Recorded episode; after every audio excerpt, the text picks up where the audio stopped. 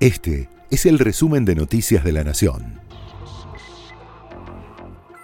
Estas son las noticias seleccionadas por La Nación de la semana del 27 de noviembre al 3 de diciembre de 2023. El gabinete de Javier Milei sigue tomando forma y genera tensiones. Durante la semana, la oficina del presidente electo fue confirmando a varios funcionarios que integrarán el futuro gabinete de Javier Milei. Primero, fue confirmado el periodista Manuel Adorni como vocero presidencial.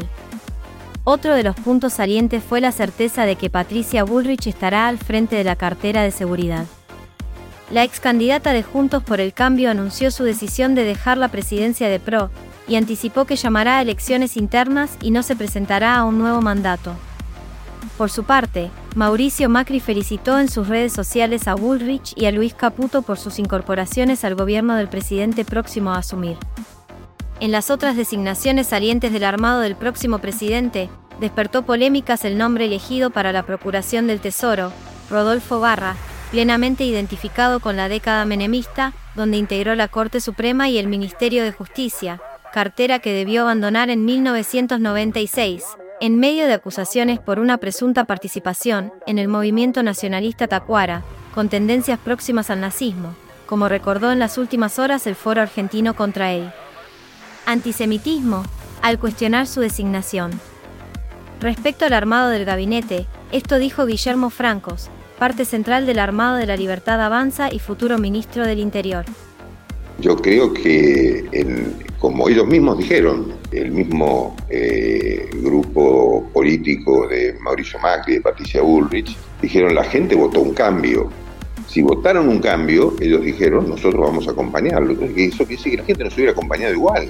Entonces yo no, no, no, no, digo que no tenga, por, favor entiéndaseme bien, ¿no? pues no quiero generar una, una polémica nueva.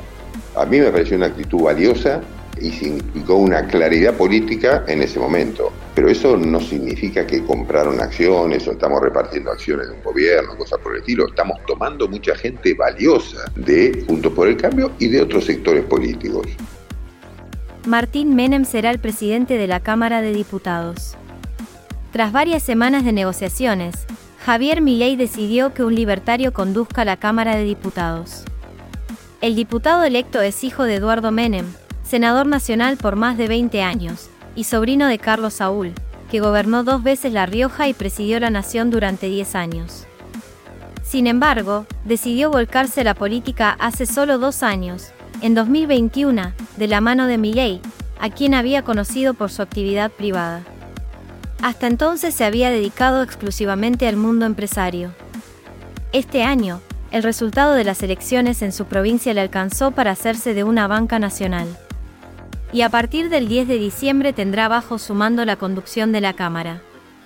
El riojano será el encargado de uno de los lugares principales del Congreso, clave en las negociaciones con los otros partidos, en el impulso de la agenda legislativa del Ejecutivo.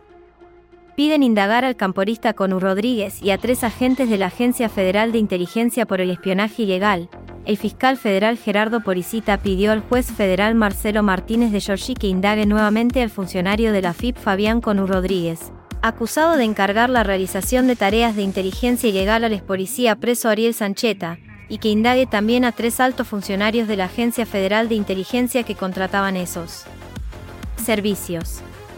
Asimismo, el fiscal estableció que el 6 de noviembre pasado, cuando la policía allanó la FIP en busca de Rodríguez para secuestrar su teléfono celular, el funcionario se escondió en el edificio, en otras oficinas, para eludir a los que lo buscaban. Policita hizo ese descubrimiento tras analizar las cámaras de seguridad de la FIP del exterior, que registran la llegada y salida del funcionario, y las del interior del edificio. El Registro Nacional de las Personas anunció la implementación del nuevo Documento Nacional de Identidad Electrónico, que incorporará un chip y un código QR. Esto posibilitará la validación electrónica del DNI, así como la verificación de identidad, la introducción de funciones digitales y un reforzamiento de la seguridad. La emisión de los nuevos documentos comenzará en los próximos días, con la previsión de completar la transición al nuevo diseño durante el segundo trimestre del próximo año. Al mismo tiempo, se continuará con las impresiones de los documentos actuales, según informaron desde el RENAPER. Argentina se une a la decisión tomada por numerosos países de implementar nuevos estándares internacionales en tecnología y seguridad de identificación. Esta tendencia ya comenzó a ser adoptada desde hace años en toda la región, en países como Chile y Uruguay, al igual que Paraguay, Ecuador, Perú y Colombia. Se continuarán emitiendo los ejemplares actuales, los cuales conservarán la misma validez que el DNI electrónico. Boca apeló el fallo que suspendió las elecciones. Aunque hubo negociaciones hasta último momento entre el oficialismo, encabezado por Jorge Ameal y Juan Román Riquelme, y la fórmula opositora, que lideran Andrés Ibarra y Mauricio Macri, ambas partes terminaron por llevar las elecciones de Boca a punto muerto.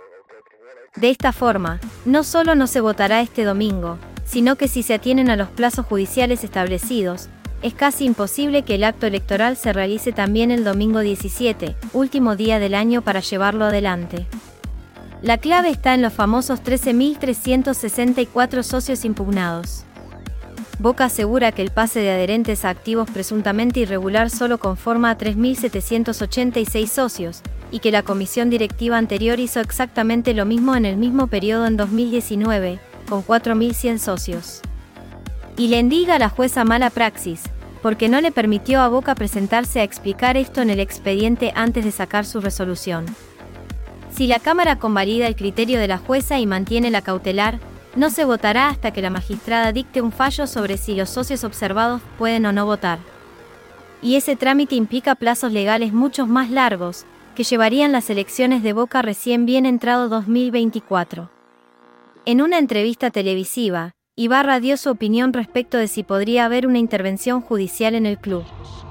Ahí igual hay varias cosas que se van a definir porque eso va a estar en el ámbito de la justicia que va a definir cuando no son solo 15 días, viste que sino que es mucho más, ahí hay temas delicados, que es yo qué sé, si empiezan a comprar cualquier cosa, endeudan al club. Entonces, eso es parte de lo que la justicia definirá para que eh, se vea cómo se procede en el futuro. Comienza la etapa decisiva de la Copa de la Liga. Este fin de semana comienzan los cuartos de final del certamen local de fútbol. El sábado será el turno de la primera parte de la llave. Desde las 6 y 30 Huracán y Platense jugarán en San Juan su pase a la siguiente etapa. En San Luis, desde las 9 y 30, Godoy Cruz y Banfield harán lo propio. El domingo será el turno de los demás partidos. Desde las 6 y 30, River y Belgrano se verán las caras en el Estadio Kempes de Córdoba y cerrarán esta etapa Racing y Rosario Central cuando se enfrenten en Salta desde las 9 y 30. Este fue el resumen de Noticias de la Nación.